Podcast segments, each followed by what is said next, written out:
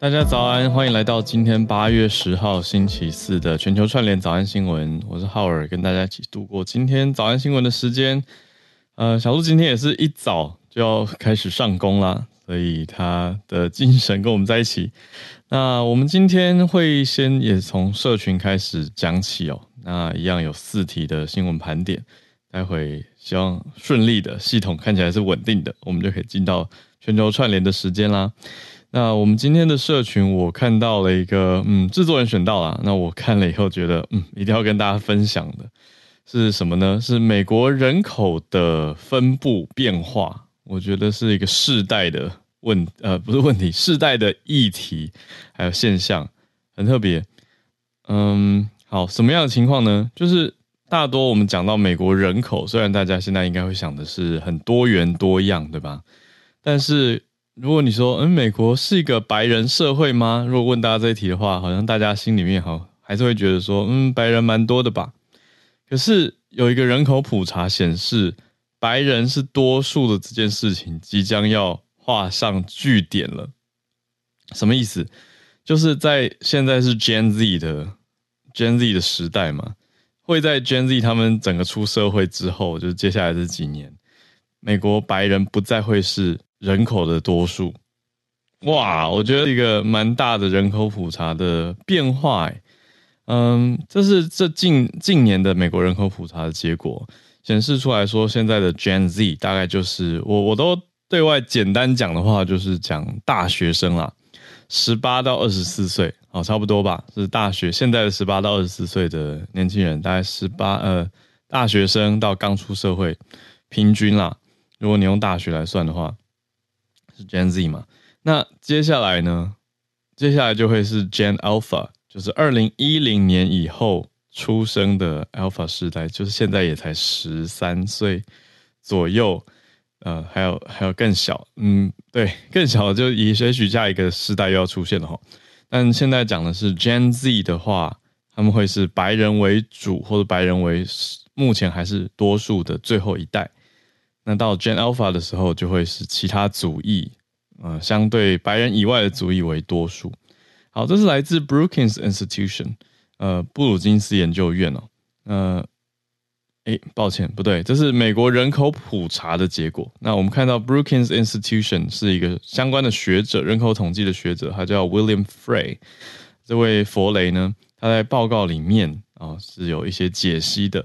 他是看到是二零二零年的时候的这个人口普查嘛，那讲说不同年龄的族裔多样性其实就已经上升了，意思就是如果你看不同年龄段的话，那我们刚刚讲到说 Gen Z 是最后了嘛，就是代表说到 Gen Z 为主，呃为止，目前都还是白人为主在美国，但是下一个世代就现在十几岁甚至更年轻的这个族群就已经不是这样子了。所以换言之呢，我们往年龄往上看的话，看到七十五岁以上的，在美国，嗯，白人还是占，我看啊，百分之七十七，占比还是蛮高的。那往下呢，五十五到六十四岁的话，就是六成七。哦，好，那三十五到四十的话，占到百分之五十五，降到快到一半。但是到 Gen Z 的时候呢，其实就已经。差不多占不到一半了啊，只占百分之四十七。好，是这样子来看啦。那预测是到了二零四五年的时候，也就是在二十年左右，让非他所谓非西裔这个西方的西的 non-Hispanic 啊、的白人，会在美国人口占不到一半总人口。对，因为刚刚是用年龄段区分嘛，可是如果你看总人口的话，在二十年左右就会不再占多数。那预估到二零五零年的时候呢，这些 non-Hispanic 的白人、非西裔的白人，在十八岁以下人口会不到四成。好，那这个当然你不能，哦，我觉得好像不能解读成说是白人变少，而是移民或者是民族多样性增加了。为什么呢？因为有一个在报告里面写到的因素，算是多种族。呃，也许可以用 multi-race 吧来形容吧，就是也许白人他们会跟其他不同的族群，嗯，结婚生子，哦，或者也不一定有结婚，但总之生子的话，你就看到族裔嘛，那会有这样子的变化，所以呈现出来的是，呃，这些许多的不同学者也在回应跟解析，讲到说，诶，大家都觉得种族跟族裔好像只能选一个，就是你要选自己的 identity 的话，但是随着人人种的多变跟多样化越来越高的话，也许大家会有这种多元认同或者是多重的呃选择，他不一定只把自己想成是白人，假设他有不同的血统的话。他会认同自己不同的族裔跟来源。好，那现在呈现出来的是，嗯，也有另外一个现象，也在这个人口普查当中，就是美国的中位数年龄现在是有史以来最高的耶。美国中位数年龄现在是三十八点九岁。那什么意思？意思就是现在美国人口，如果你一字排开来的话，中位数年龄。相对比以往高一些，那上升了嘛？意思就是，呃，有几个原因，这边解析出来是生育率的下降。嗯，美国也在面临到生育率下降的情况。那你看劳动力的话，就是劳动力可能会减少啦。所以回到刚刚这位 William Frey 弗雷，他是提到说，移民对于美国是好事。他说：“大家希望有不断成长、充满活力，而且很多人可以为社会保障跟医疗保险来贡献的国家。那这些事情不能指望白人来做。好，那就是一个人口的观点来看美国社会的变化吧。好，这是我们今天的社群题目，来跟大家分享。好，看看聊天室大家有什么补充吗？白人生比较少吗？好问题。”嗯，这个报告倒是没有这样特别这样写哦，而是讲到说，嗯，多种族吧，那你就是白人跟其他种族来往的比例，也许也比以往高。至于听友提到这个，我觉得嗯，可以再看更细一点，也说不定也是，也是一个因素之一。对，在讲的就是白人不会再是绝对多数了，比较多元多样。哦。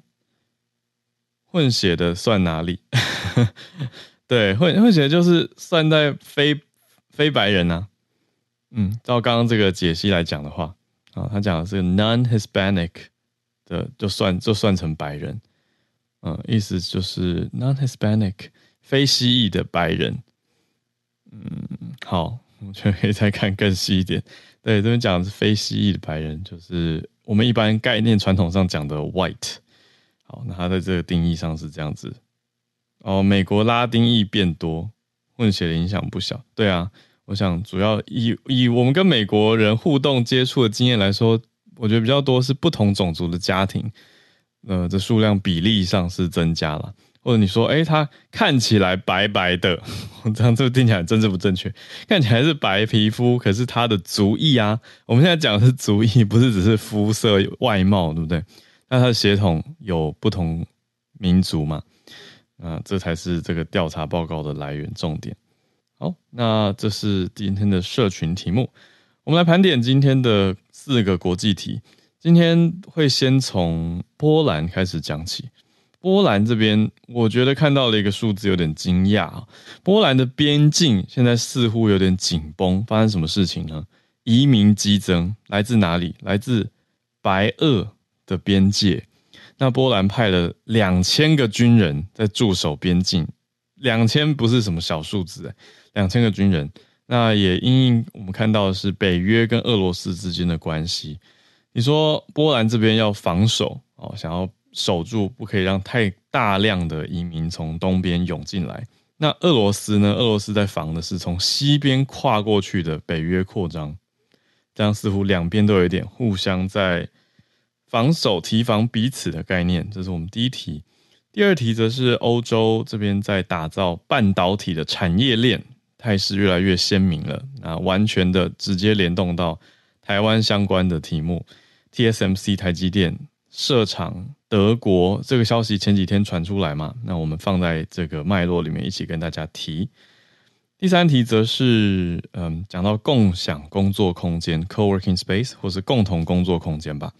呃，很有代表性的一家公司叫做 WeWork。虽然前几年就有一些嗯商业面或者营运面的消息传出来，但现在在国际上，毕竟它也还算是一个蛮大的 co-working space 集团，它却出现了营运的危机。大家讲说营运亮红灯了是怎么一回事？我们来了解一下。那像台北也有 WeWork 啊，上海也有 WeWork 啊。呃，我记得跟我们听友有一些关联啊，有些听友啊、朋友啊，曾经在那边任职，或者是也许他们办公室在里面的。我们来听听共享空间整体的情形。最后一题则是，嗯，比较算是跟科学研究还有身体健康有关系的。呃，高温又高湿度的这种情形，大家应该听了就觉得，嗯、太热太湿，很不舒服嘛。那但是现在一个研究发现是高温高湿可能会致死的门槛比大家过去认知的还要来得低，所以就是更容易发生，更要小心注意的意思啦。算是有点延续我们之前聊过的，说高温嘛，那现在把湿度也加进讨论来，刚好看到这个研究，跟大家一起分享。好，我们就先从边境开始，来到波兰的边境哦。边境为什么要放两千个军人呢？这么的。嗯可以说严重吗？好，现在波兰已经安排了军人前往东边，加强在他们东部边境的军事部署。是由波兰的内政部副部长对外发表，嗯，这样子的消息，提到说原因啦，原因是因为移民人数激增，创下历史新高，所以而且是从东边要跨境进到波兰境内的移民人数数量创下新高。那这当然有一些讯息在背后，所以波兰决定要派两千名军人来加强防卫，接壤邻国白俄罗斯，也有人讲白罗斯的东部边界。那这个副部长呢，他就直接跟波兰的主要通讯社、通讯媒体提到说，这不是增援一千名军人，我们派的是两千，那就说两周内要部署完毕，而且已经驻守在这个边界的附近。本来就有两千名官兵了，再加两千，所以直接乘以二哦，是这样子的概念。那讲的是波兰，他们最近特别在注意白俄罗斯带来的是不是一种呃危机？你说有人口移过来哦，但但其实把军人放在边境，意思不是说嗯不准来或大量的阻挡。当然你说有没有有没有这层意思？我觉得也在吧。可是移民毕竟是移民，但是军人防卫边境是另外一层讯息。主要他们在防的是瓦格纳集团 （Wagner Group），从现在驻扎在白俄罗斯的这个佣兵集团嘛，佣兵组织。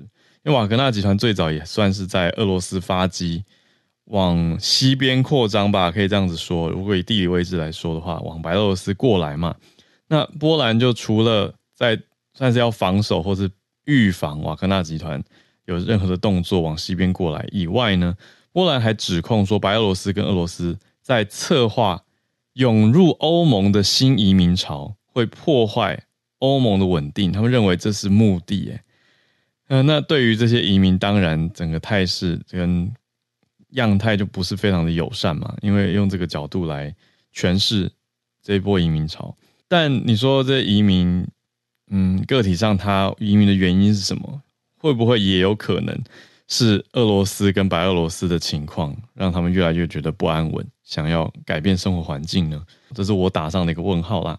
但波兰的角度就觉得说，你们是故意的，你们是故意要创造一个新移民潮，而且波兰有点当做你们的入口，所以这样子就变得很师出有名吗？虽然你说驻兵还没有到出兵啊，可是已经算。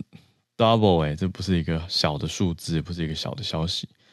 波兰边境防卫队有一个数字哦，他们说今年哦，光是今年到现在为止，就有一万九千位的移民试着想要从白俄罗斯入境到波兰，已经超越了去年一整年多出一万六千哦。去年去年的你说成绩吗？或数字是一万六，到今年现在才过一半多，就已经一万九了。所以他想要呈现的是。这个量的超越，那上一个月就有四千多位移民想要进入波兰，所以单月也是破了某个记录，哇，这是一个现象啊。那反过来，你看波兰这样子在讲嘛，波兰在北约当中，那他这样子来讲，可是俄罗斯怎么说呢？俄罗斯反向的是说，我们还是要继续防北约的扩张，北约不要再东扩啦。俄罗斯的防长就是国防部长，就在提。那主要在讲的是哪些呢？有看到吗？我们今年讲过，你看芬兰已经成为北约的正式成员了。那我们也说过，哎，瑞典进度也蛮快的，而且土耳其又算放行通过了嘛，所以进展也在在持续中。所以呈现出来的是俄罗斯的国防部长，他就跟他们的国防部执行管理委员会说，要商讨在俄罗斯的西边边境再去加强军力。所以就像我刚刚开题的时候讲的，两边都在互相提防啊。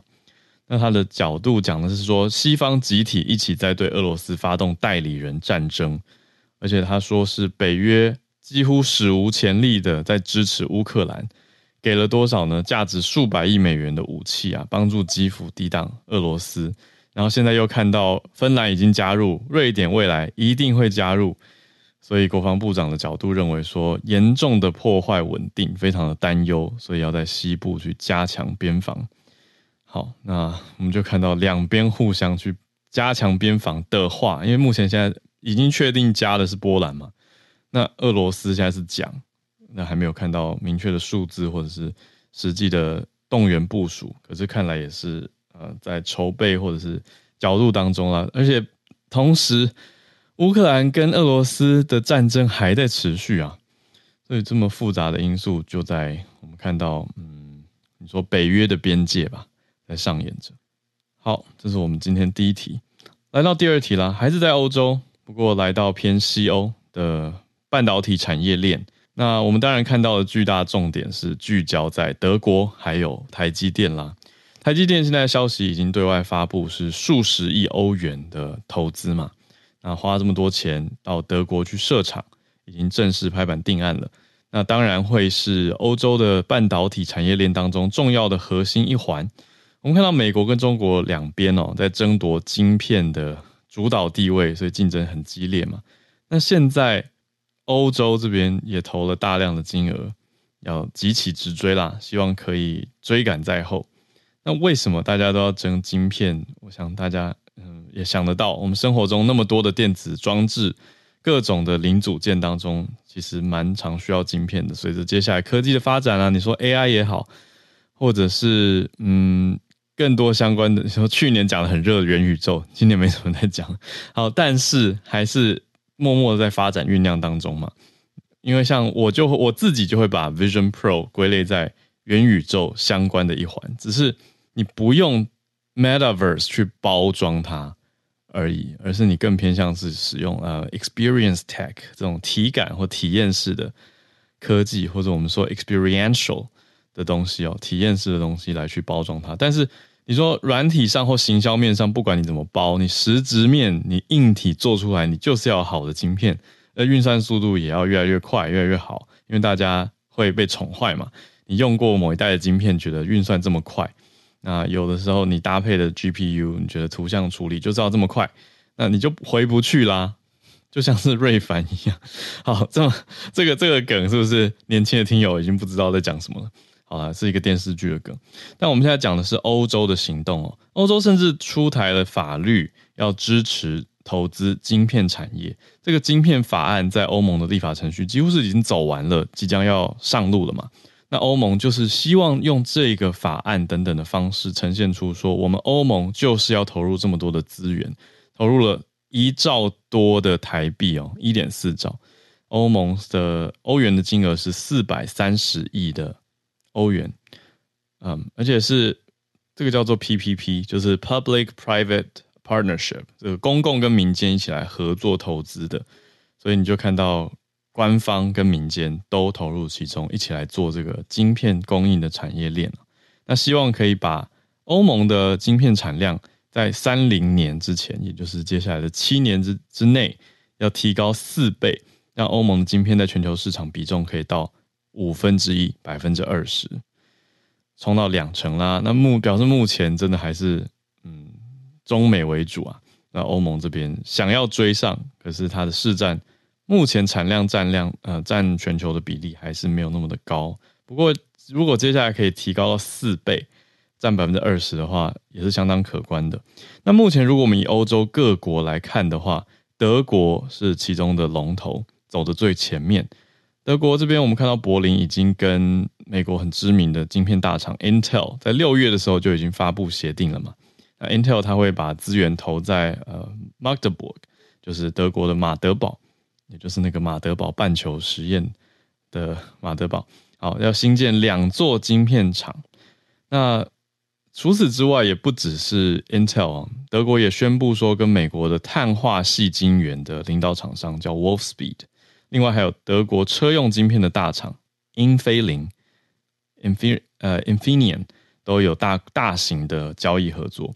那另外呢，第二大的应该就是法国了。法国在六月的时候有宣布投资二十九亿欧元来补贴意法半导体啊，ST Microelectronics 这个在台湾有分公司的啊，还有格罗方德 Global Foundries 在法国东南部建厂啊，应该说有投资案了。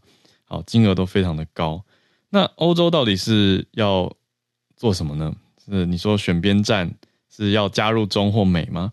或者是成为第三大势力呢？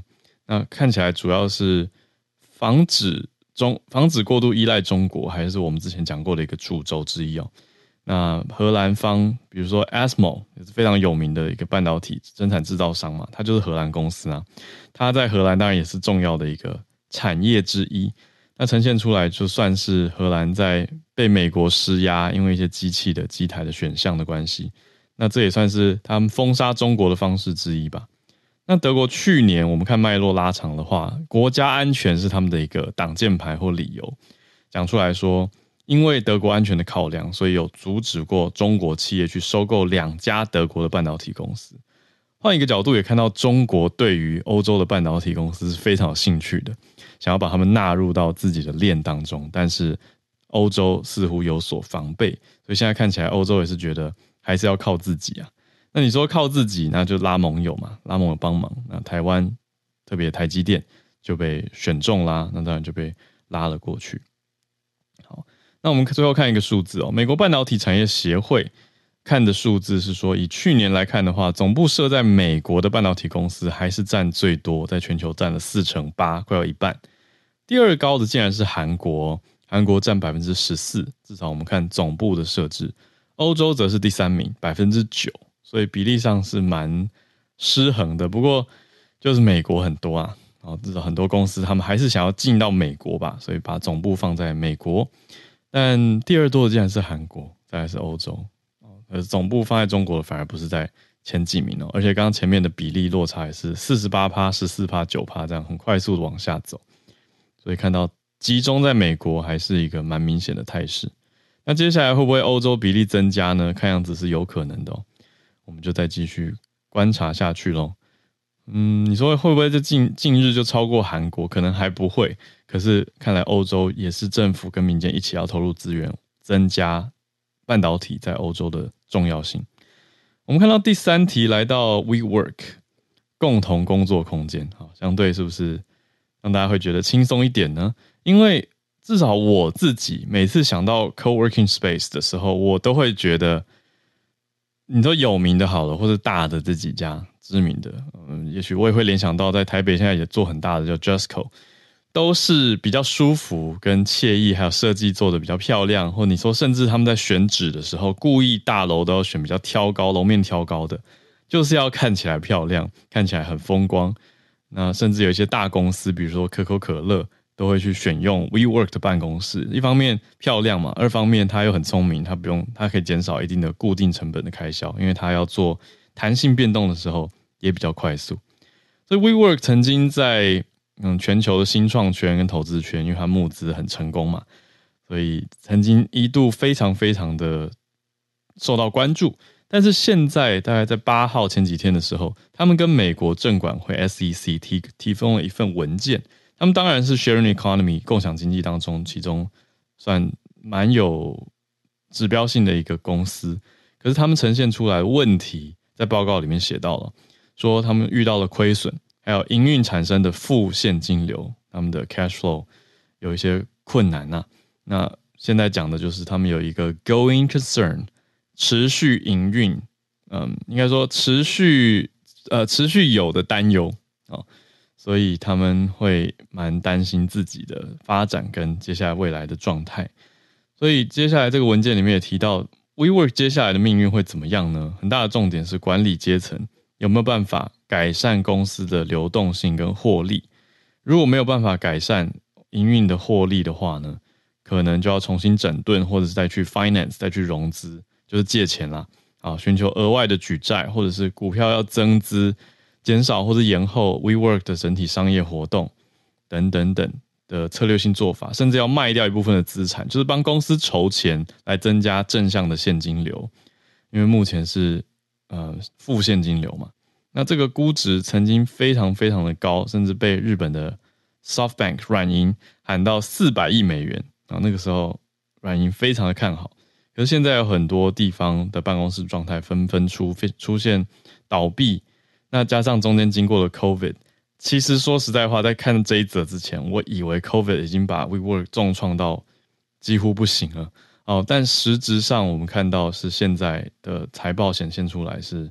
嗯，当然，你说财报其其其实一路上是这几年一直往下走了，哦，可是今年特别的低迷，哦，今年基本上是没有在探底了，呃，它现在现在已经探底了，好像没有继续往下冲，可是看起来也是平平的停着，这个股价非常呃，财报以外呢，股价也是反映出来嘛，就大家没有办法这么的看好它。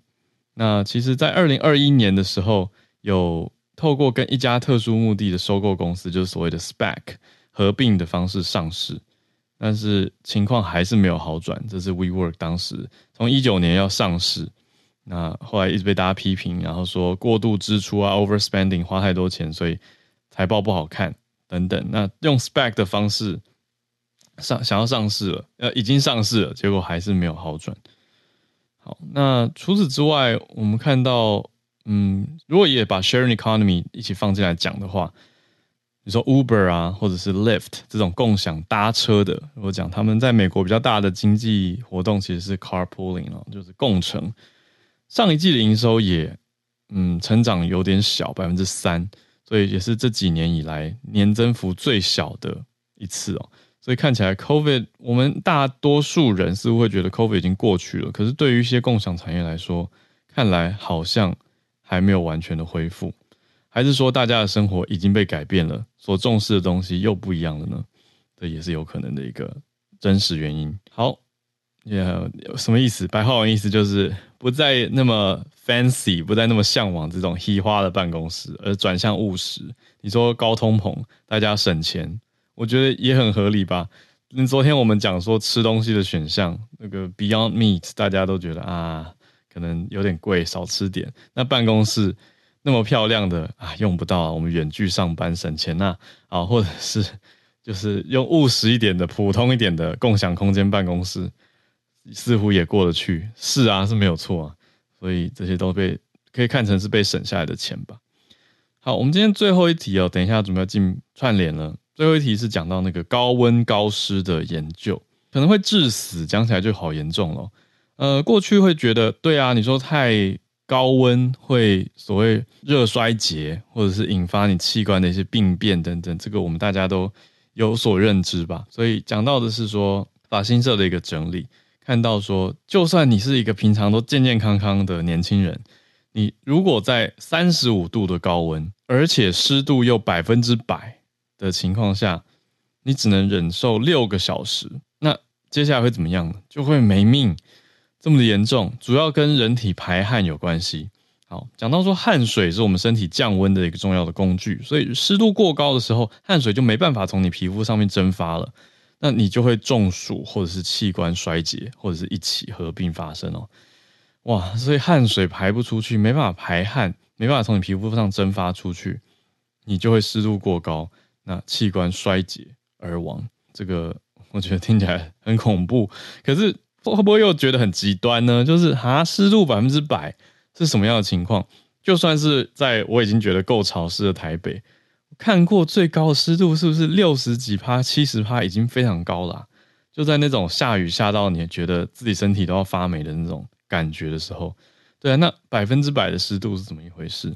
我们先看到一个实验好了，叫做 wet bulb temperature 湿球。这个 bulb 就是我们在讲那个 light bulb 灯泡的那个字。那 wet bulb 是什么？什么是湿球？不是灯泡。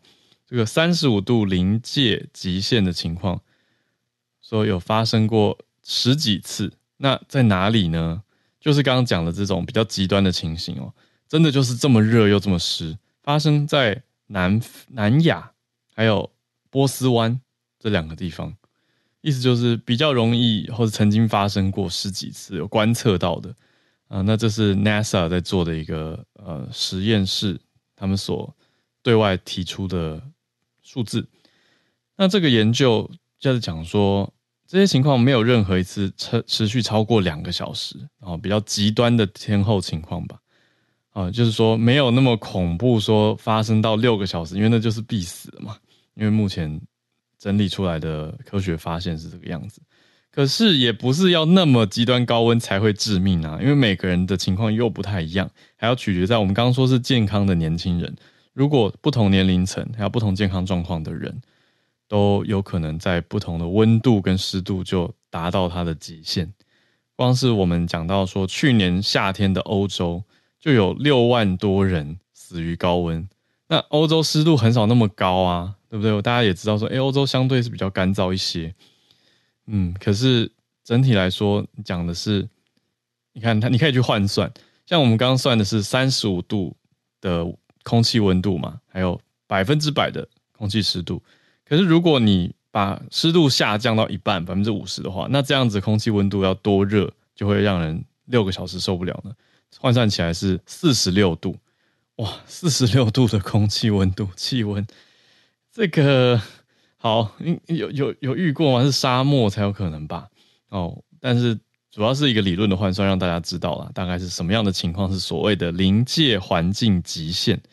那一般人大概测呃极限是撑五到七个小时的话，这是研究团队去算的。当然这种预估的啊，不会让人真的在里面待那么久，那你就会达到危险的核心温度啊，蛮恐怖的。好，呈现出来，现在地球越来越热。那最近也，我身边非常多人，我们团队的伙伴，还有我旁边我太太，就是我觉得跟温度跟湿度，还有我昨天也是莫名的突然很累，然后就昏睡了两三个小时，我都觉得好像跟太热有关系，所以大家多多注意一下，就喝水啊，还有温度的保健。你说该开冷气的时候就开吧，哦，我觉得就是让自己，或者是你都通风也好，或电扇，等于让自己降温的一些方式啊，不要一不小心。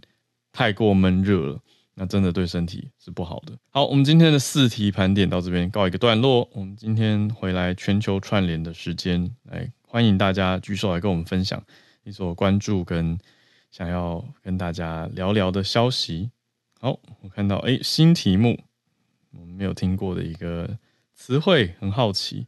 好，我先从我们跟加州连线，跟 Charlene 连线。Charlene 早安。Hello，大家早。哎，Hello，这个 Swift 可以 Swiftonomics 没有听过。Yeah. Swiftonomics 就是小天后泰勒斯的巡回演出所创造的经济奇迹，oh. 所以是一个新的拼起来的字。嗯、um, 他这几天从上个周末之前到今天呢、啊，今天最后一天了，在洛杉矶唱完，他要飞到下一个地方了。嗯、um,，他最近的新闻已经。多到我觉得他的新闻多不是一件嗯、呃，就是不是一件很特别的事，是他出来的新闻都真的太夸张了。比如说，嗯、呃，他为巡回演出的城市带来的总体经济值高达了四十六亿美金，然后 所以被拿出来当成 economics 来来讨论哦。嗯、那个礼拜的时候，他来洛杉矶的前一天，应该是礼拜四，我的印象，洛杉矶竟然呃政坛呃。County Supervisor 应该叫什么？县政委员呐、啊？他们联名跟副市长、副州长哦，不是市长，副州长一起签署一份公开信，说拜托 Taylor Swift 隔天不要来洛杉矶开演唱会。啊、为什么呢？因为我们讨论过好几次，有编剧在抗争，有呃演员 SAG 也在抗争。其实旅馆工会这个月初开始抗争，上个月底还是这个月初开始控、啊、旅馆。旅馆工会，那因为他们的信上是写说，因为 Taylor Swift 过来，他的那个在呃 South South LA 的那些所有的周边的呃，饭店、旅馆全部暴涨，根本订不到位置，然后收费会翻一两倍。那 workers 他们根本没有能力应付这么多的、这么多的酒店的住宿啊，还有就是要清扫啊什么那些的，他们开始已经在罢工了。那现在 Taylor Swift 来只会让这个情况雪上加霜。所以这种这我没有听过这样的事情，你知道吗？然后连地铁哦，洛杉矶的地铁都为他。呃，延迟收班的时间，每天晚上还多开两班免费的，要把大家载走，因为你没有办法想象那种演唱会散场专车，对，三场专车，你没有办法想象那种散散不了场的那个恐怖。你知道，我以前去过一次 NBA 的那个打打球的 NBA 啊、嗯，停车费是七十块美金，那七十块美金还不代表你停得到，而且你停得到，你还要花一个小时才进得去，你还要花更多的。出来很恐怖，对，嗯，所以为了这样，就鼓励大家搭乘捷运，呃，搭乘地铁、捷运，所以就有这样的一些措施。嗯，而且呢，他上个礼拜在 Seattle 的那场演唱会，唱到半夜的时候，竟然因为全场蹦蹦咚吱咚吱咚吱蹦蹦跳，引发了二点三级的地震。有这些事，我觉得没有办法想象的事情，还可以真的测得出来那个那个震波。震波真的是吓一跳哈，而且我觉得，呃，你知道他对，还有一点就是他的演唱会，他现在在已经不是已经宣布要 extend 到呃二零二四年要继续唱吗？在美国跟加拿大要继续唱。嗯、那，嗯、呃，他估计现在被估计出来，他这个两年的演唱会下来，他可以赚十亿美金，one billion over this concert，十亿。你知道十亿是什么意思吗？十亿刚刚好就是芭比现在已经破了的十亿美金的票房数字，而且 Taylor Swift 跟芭比的女主角 Margot Robbie 两个人很巧都是三十三岁。嗯，我还是觉得今年的夏天这两个女人不是光出尽风头，是为整个 economy 为整个歌坛跟影坛带来太巨大的改变，是我觉得。我不知道用振奋还是吓坏吓坏了来形容，而且 Taylor Swift，你说他自己赚这么多，他已经上个礼拜就撒给五十个司机，每一个人十万块美金当做他们的礼物，跑腿的礼物，然后再撒了十七亿的台币哦，十七亿哦台币给全体的工作人员当奖金，所以他被人家称为是天使老板。我觉得真的这样发酵，我觉得这种消息传出来，他很难不发嘛，那一一定会被。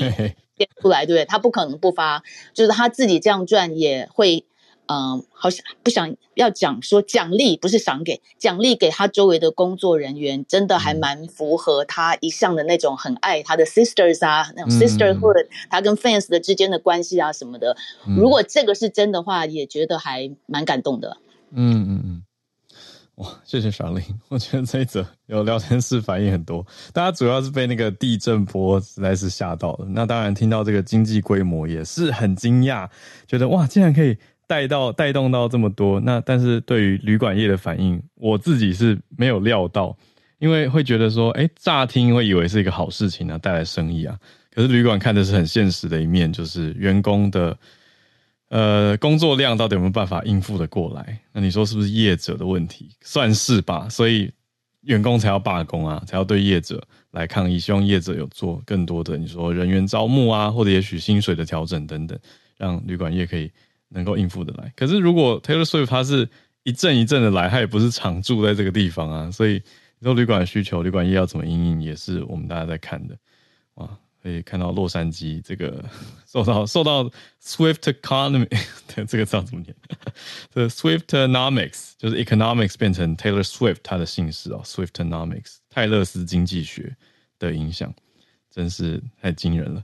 谢谢 Charlene。那我记得 Charles 老师好像也有在一口经济学里面选到泰勒斯带来的经济冲击，大家也可以去再收听一下。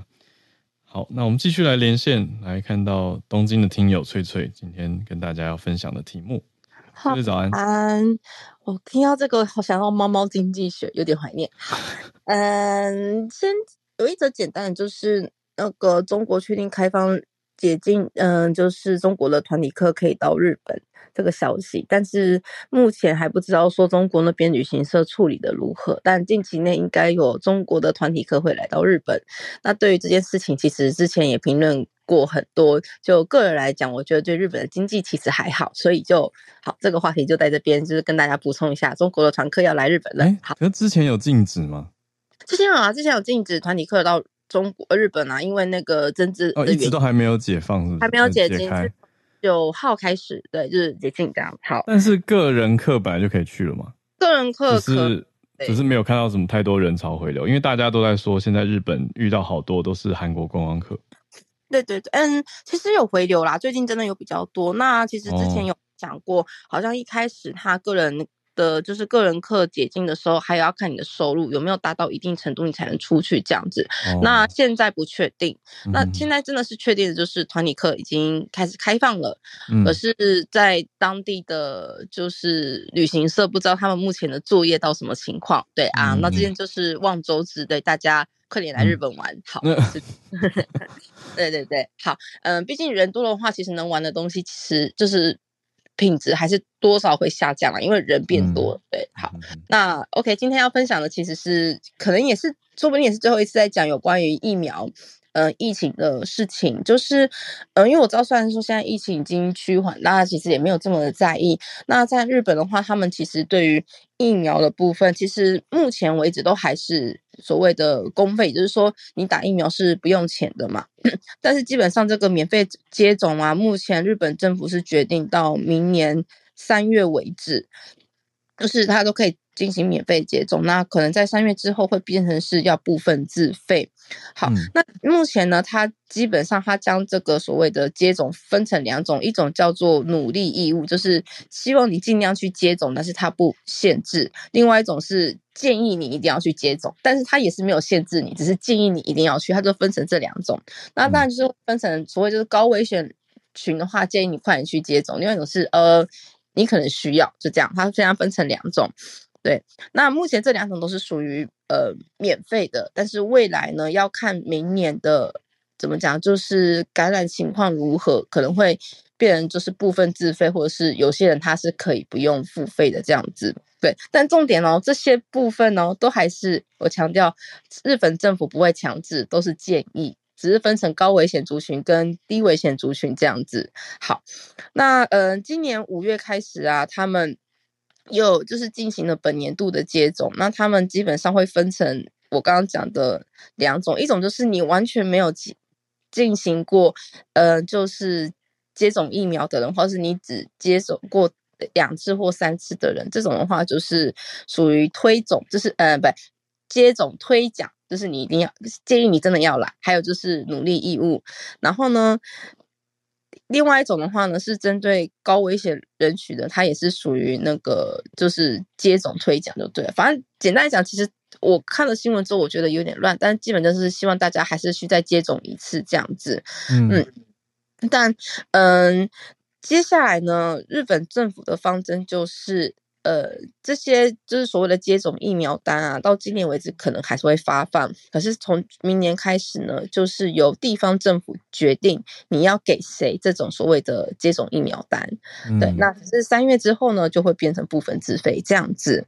好，嗯、那嗯，当然这些建议都是根据 WHO 他们。新就最最新推出的这个指南去做的。好，那我简单讲到这边，但是我还是去查了一下有关于现在的疫情感染人数。其实上个礼拜一周内东京的一周一周内东京的感染人数还是高达了四千人，就是，可是这四千呢，我必须要说，因为其实在现在。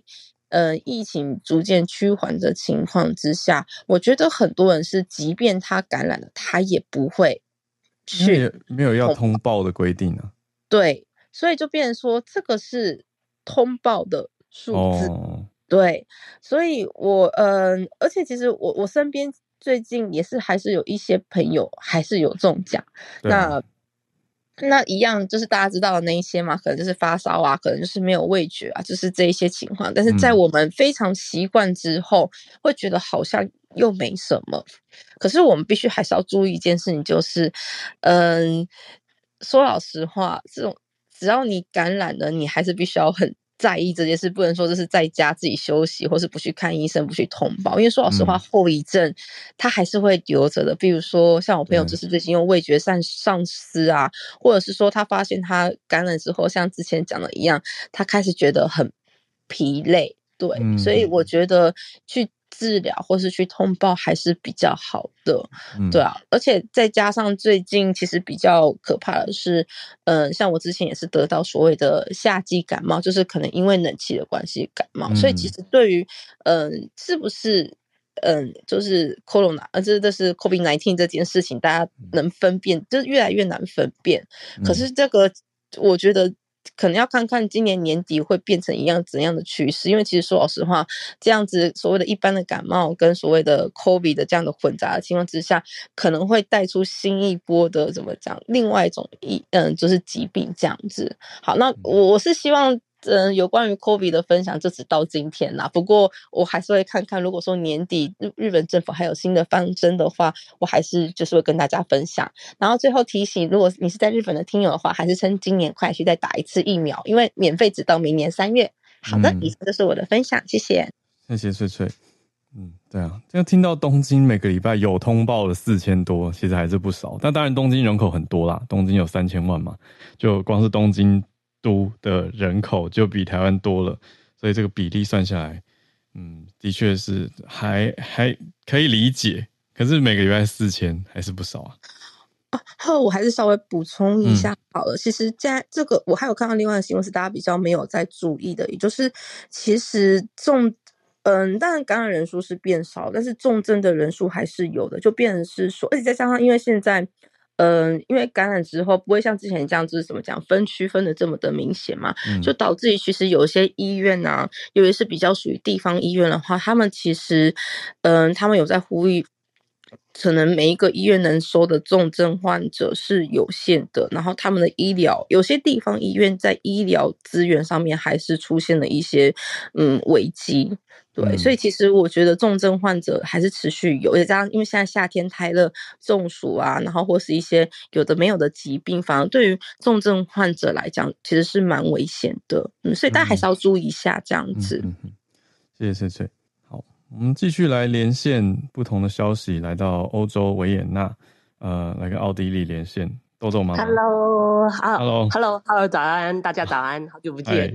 对对，然后台湾好像又湿又热又台风这样子。对啊，维也纳，嗯，对啊，维也纳天气怎么样？维也纳就是看起来照片很漂亮，对，很奇怪吗？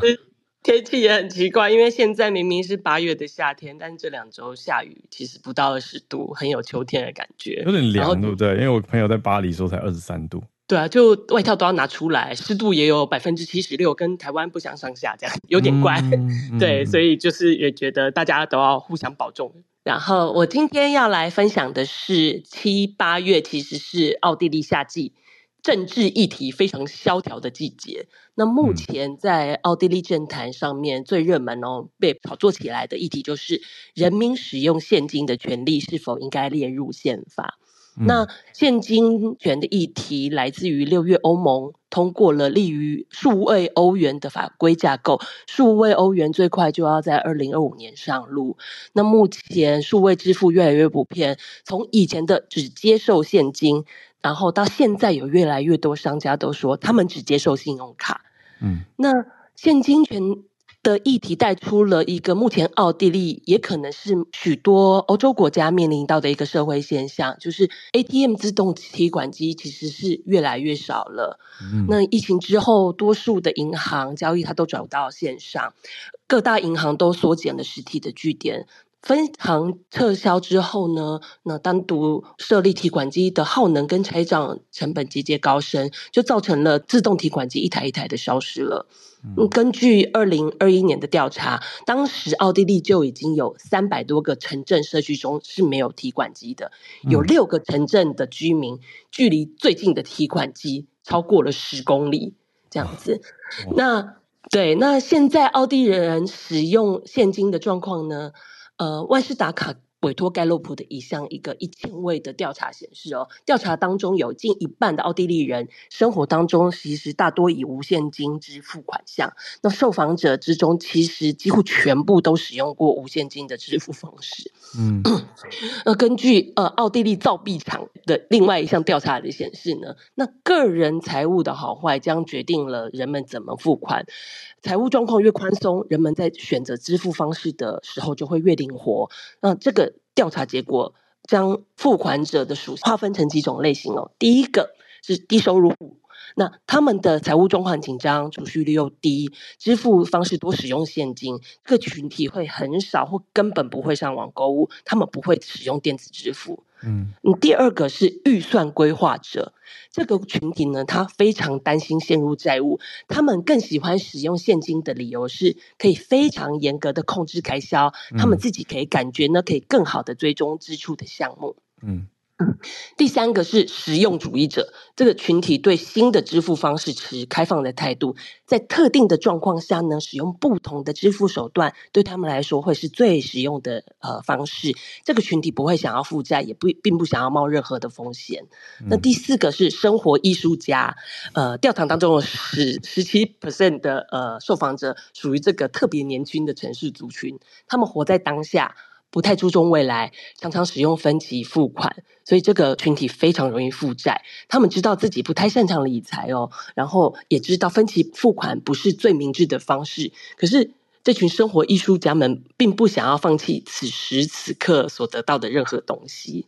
嗯、然后还有一个是富裕阶层，富裕阶层的经济状况良好，以男性为主，他们都大多使用无现金的支付方式，并且认为自己可以很好的监控支出。他们不常携带现金，也觉得以后不需要现金了。那这个富裕阶层对加密货币也都保持着开放态度。嗯、那最后一个族群就是现金倡导者，这个群体只使用现金，因为他们不想要分享他们的个人支付讯息，他们不想要成为无隐私的透明客户，因此依赖现金。他们总是随身携带并支付金额超过一百欧元，那大概一百欧元就是三千。对，三十现在是三十四，对，一比三十四，一百欧元的现金。那不知道大家是属于哪一种族群嘞？然后啊，当中还有调查到青少年跟儿童的部分。八十呃百分之八十三的奥地利家长他们会说他们会跟孩子们讨论金钱，有七成的人说他们是从父母家人那边学习处理金钱，超过五成的人也会自己摸索，但是只有百分之八的受访者表示他们在学校有接受到金钱教育，这个比例非常的低。嗯，对。那哦，有六成的父母说他们会给零用钱，十二岁的以下以下的孩子会是收到现金零用钱，但是还是有四成的儿童跟青少年并没有任何零用钱。奥地利的儿童没有任何零用钱，嗯、所以他们不太能够学习如何起。呃，处理金钱的这样子，嗯、呃，奥地利是一个非常喜欢付现的国家，即使数位支付，呃，数电子支付非常普遍，其实目前全奥地利还是有七成的支付交易仍然是使用现金，而且有百分之四十四的奥地利也是没有信用卡的，尤其是老年人更喜欢在呃用使用钞票跟硬币付款，嗯，那。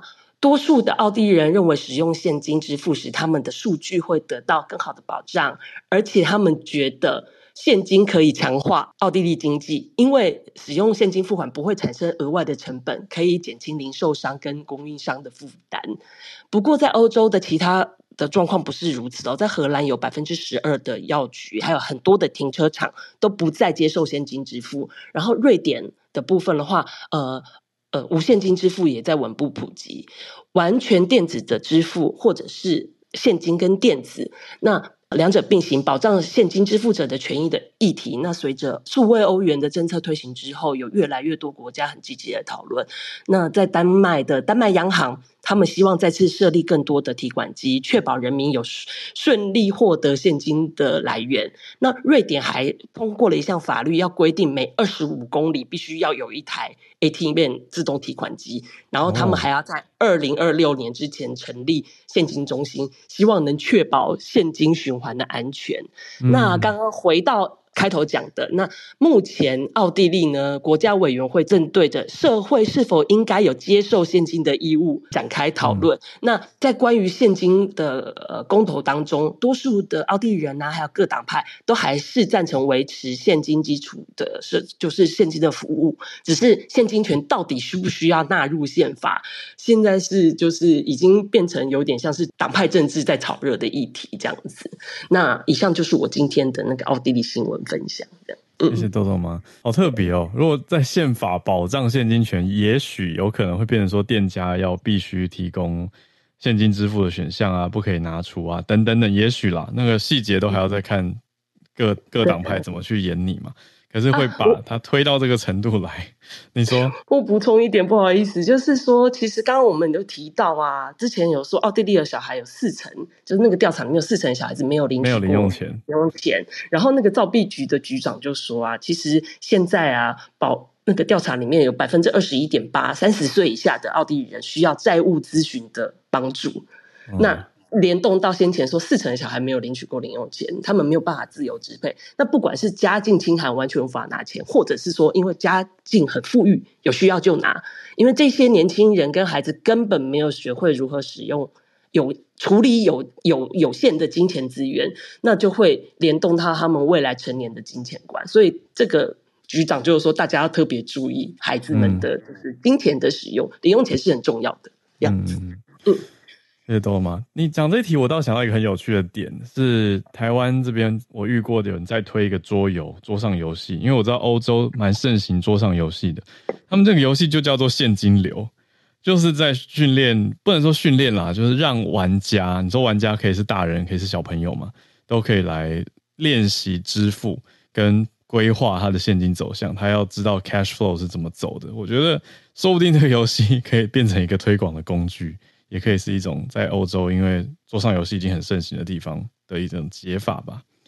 那听起来是一个也有可能有机会的方式。不过也有人说，玩桌游跟实际上让他花真钱，那个感受是差很多的。所以怎么想呢？这就比较容易就梭哈了这样子。对，而且那个现金流游戏，它它倒是跟我们以前玩那个大富翁不一样，它不是那么 Monopoly、嗯、那么。玩票性的感觉，它是真的很着重在数字跟规划资源分配的计算，嗯、呃，我觉得是蛮有趣的，可以 给大家参考。那谢谢豆豆妈带来这个题目，的确，就我的生活经验跟认知来说，欧洲普遍还是蛮喜欢复现的。不过听到今天那么多明确的比例跟数据，也给大家一个更详细的区分样貌。我觉得很有趣，是中间还分成六种族群。这个好像心理测验了，大家可以想想自己落在自己是哪一种，对，像自己是落在哪一个类型里面。好，那今天谢谢豆豆妈妈，还有 Charlene 跟翠翠来跟我们串联连线。那今天也谢谢恩典护理站 Elaine 有举手，不过时间的关系，我已经跟 Elaine 沟通说，我们也许改个改个一天再来跟大家分享他的消息，倒是看起来蛮蛮惊人的一个生化的东西。好，改天再来，谢谢 Elaine。呃，我们今天会是这个礼拜最后一次 live 的串联，因为明天会是专题节目的播出。明天我再看看时间好了，明天呃 no guarantee 不确定，不确定我可不可以上线跟大家一起来首播。不过大家一起来锁定我们的 podcast 吧，因为不管有没有一起 live，都可以在 podcast 收听到我跟小鹿一起采访的一位，哦，我觉得是所谓年轻有为的代表，他。你乍听会觉得这个人好像拽拽的，我这样直接介绍人家，他三十五岁就当到啊、不对，他三十三岁就当到一克咖啡的总经理，这样子又是三十三岁，是不是又呼应了 Charlene 刚讲到的 Margot Robbie 跟 Taylor Swift 三十三岁的年纪哦？刘仁豪 Allen 会是我们明天专访的来宾，他一路当到了三十五岁左右，后来又去了大的电商集团。那那么年轻，他之前待过全联，我觉得其实字字在他的分享当中，字句当中透露出他超级拼的。我我我我私下有关心一下他的健康，因为年纪轻轻二十几岁的时候就在全联上班，怎么每天到半夜，我就觉得这异于常人呐、那真的是很拼很拼的一个嗯总经理吧。好，那他现在也持续的非常的活跃，有很多的专栏。我们明天听一听就可以了解到很多餐饮相关的趋势，跟我觉得工作的哲学也在他的分享当中。大家可以听听看，也来交流一下大家的想法。所以跟大家推荐我们明天的专题要来收听啦。谢谢大家今天的参与，我们这个礼拜的 Live 串联就在这边告一个段落，我们就下次见，大家拜拜。